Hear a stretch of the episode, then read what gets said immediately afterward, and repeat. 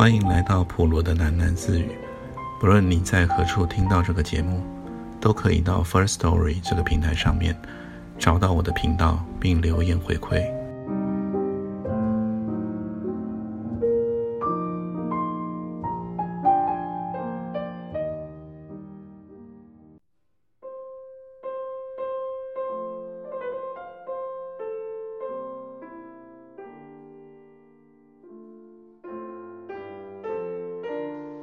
一听到马蒂精通英法文，尚保罗高兴极了。两人即刻英法文夹杂的交谈了起来。从谈话中，马蒂了解到尚保罗到台湾的目的，除了组织上的公务外，还有他私下学中文的计划。而这个在欧洲兴起将近十年的绿星球党，是国际间环保组织中手段较激进的一支潮流。他们除了出版跨国际的环保刊物外，还擅长到急需推动环保的国家，有计划的在当地发展组织实力，制造环保运动。尚保罗约莫四十出头，学养俱丰，有一张忧郁的、似乎随时在坠毁中的面孔，栗色的头发衬托着颜色稍淡的眼珠。他的英文没有法国人惯常的尼龙软调。反而稍带有德文腔的爽脆。一问之下，果然尚保罗先前在汉堡待过多年，那是绿星球党的总部所在地。尚保罗的栗色短发在寒风中翻飞起来，这阵寒风来自西伯利亚，拂过了亚热带台湾，还要继续向更温暖的南方吹去。途经的地带是政治与人文路线迥异的国家。但在尚保罗的脑海里，却是一整片生态环境绵延伸展的自然版图。他眯着眼睛，逆过强烈的光束，看着示威的群众，听着嘈杂中陌生的语言，在陌生之中，他的心和这片土地仿佛建立着一种沟通，一种默契。马蒂，环境问题是无国界的哦，投身进入抢救地球的行列。在我们的心里，就重新画了一幅世界地图。在这个地图中，我们依照环境问题来分别各个区域。你问我为什么志愿要来台湾？因为在我们的地图中，这个地区非常荒凉，这里需要环保的种子，也就是让绿星球党在这里扎根。我从没想过要来这个国家，但是为了组织，我要开始融入这块土地。尚保罗说：“到一个遥远的陌生国度去实践一种理想，我想是浪漫的吧。”马蒂与尚保罗一起望着左侧不远处，那里有一个用布条围起的特别区域，三个绝食抗议的反核人士都盘腿坐着，静静面对扰攘杂沓的人群。可年轻的在十岁。我会说这是浪漫。现在我只想着怎么在一片灾难中抢救与重建。我在说的是蛮汉的大众、肮脏的政治、血淋淋的财富斗争。这些并不浪漫。你先前的工作是什么呢？我在汉堡一间中学教书，教法文。那你现在不再教书了？不教了。好潇洒，就这样放弃了原本的生活。是放弃，但不是损失。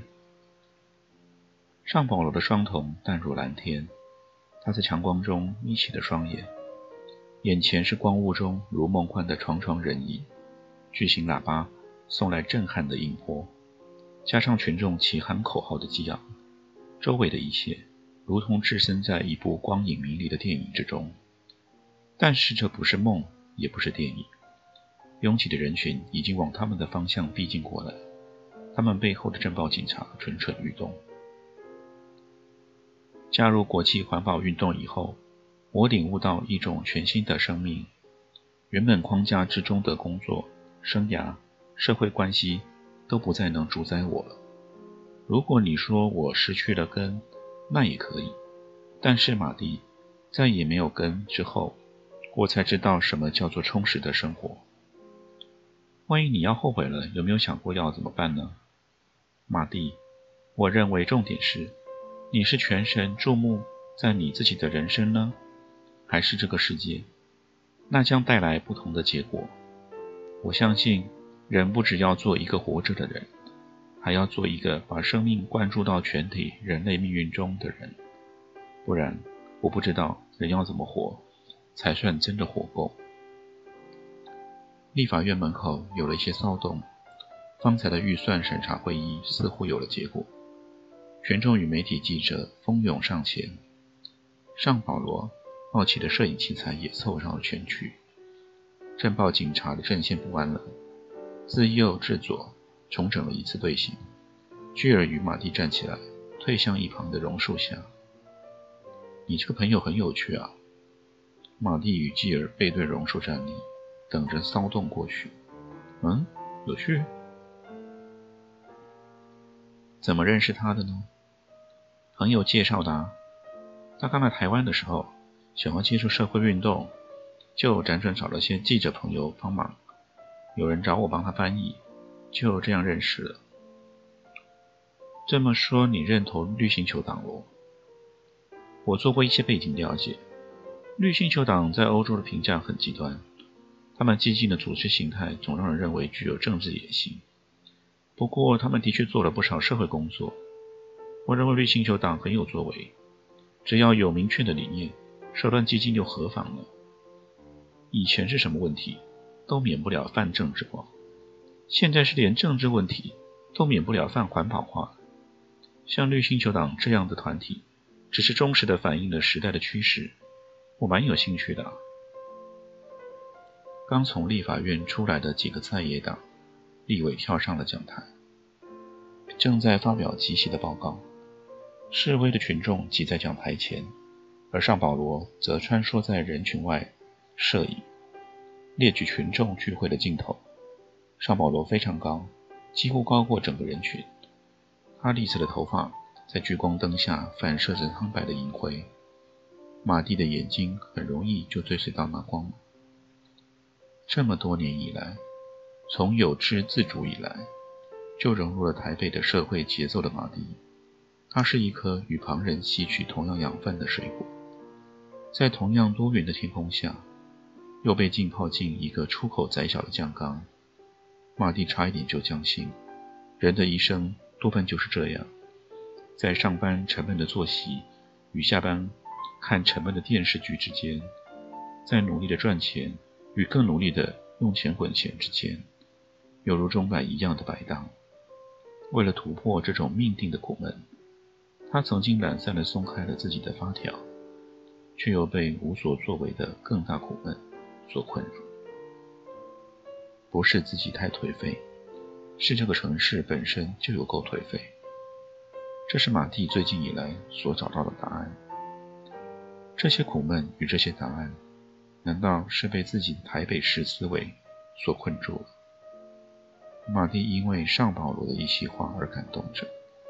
人生的路本来就在一念之间，没有勇气走出自己的路，却推诿于其他人的生活观，是何等懦弱的情绪啊！看到上保罗投身理想的热情，马蒂顿觉自己是一个多么善于作茧自缚的平凡人。天地之间本来就无限广阔，其他人的生活观是其他人的事。这个城市多么无辜，它从来也不曾困住人，是人的狭隘思维困住了这个城市。巨尔迎风点了一根烟，马蒂有个感觉，嗜烟的巨尔在上保罗的面前保留了他的烟瘾。巨尔拍拍裙角的灰尘，一边张望着讲台前的人群。看看上保罗，巨儿说：“人往往一不小心就被环境同化了，以为这就是唯一的生存方式。”上保罗是一个好朋友，他提醒我们，在这个世界上还有很多种不同的人生呢。你说的对，最近的生活片段在马蒂的眼前历历而过。他想到小叶，想到藤条、溯源，想到陈博士，想到海安。你应该去看看海安呢。居尔却有如看穿了他的心思一样，他倚着榕树，伸手撩动飘在空中的须根。去看看海岸。就我所知，他最近过得很糟啊。怎么糟呢？他不愿意跟我说。也许你跟他谈谈。我总觉得海安喜欢你，你很聪明，你温柔多了，你懂得善解人意。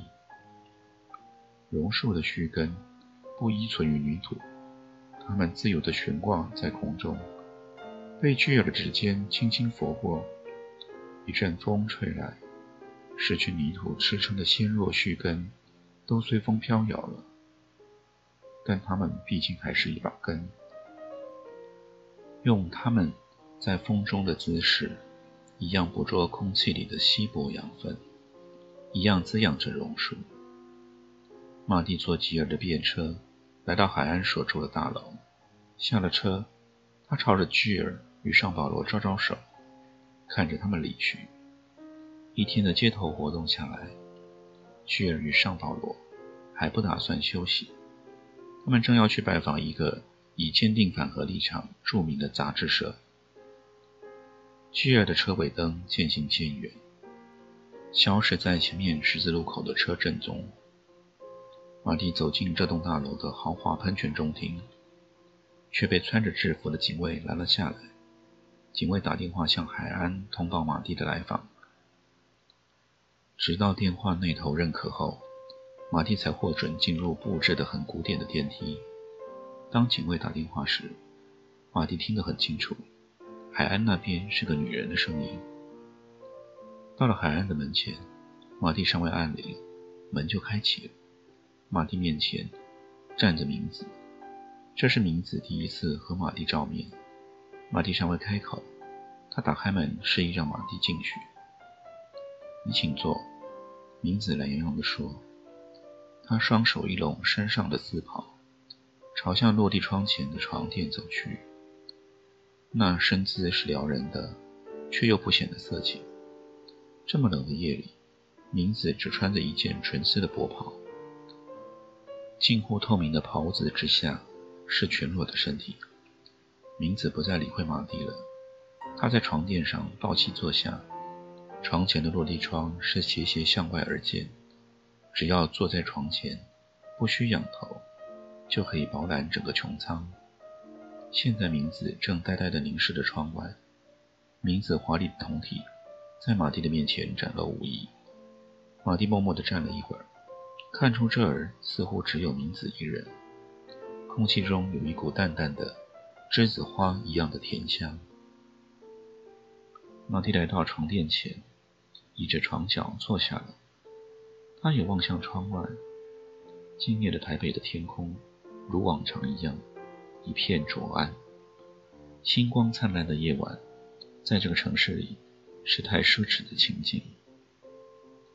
你在看什么？啊马蒂问。星星啊，我怎么看不到？台北的天空太肮脏，我在假装啊。名字的中文有难以言喻的奇怪腔调，不像外国人，但又不像本地人。也许奇怪的是他用字的方式。海安在哪里呢？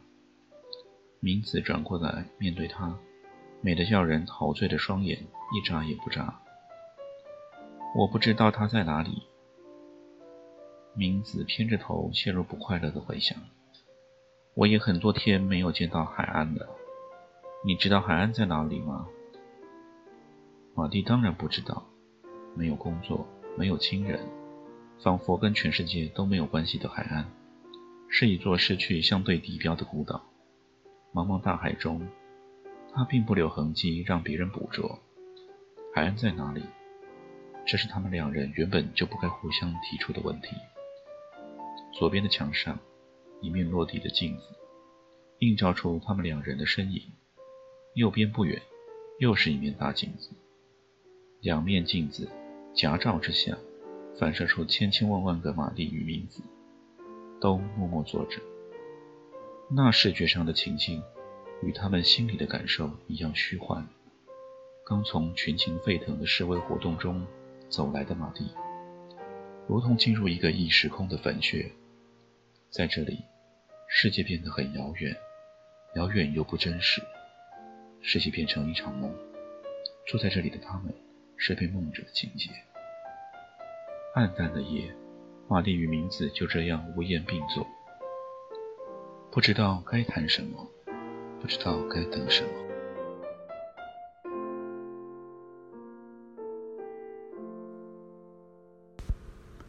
今天先念到这里，我们改天见。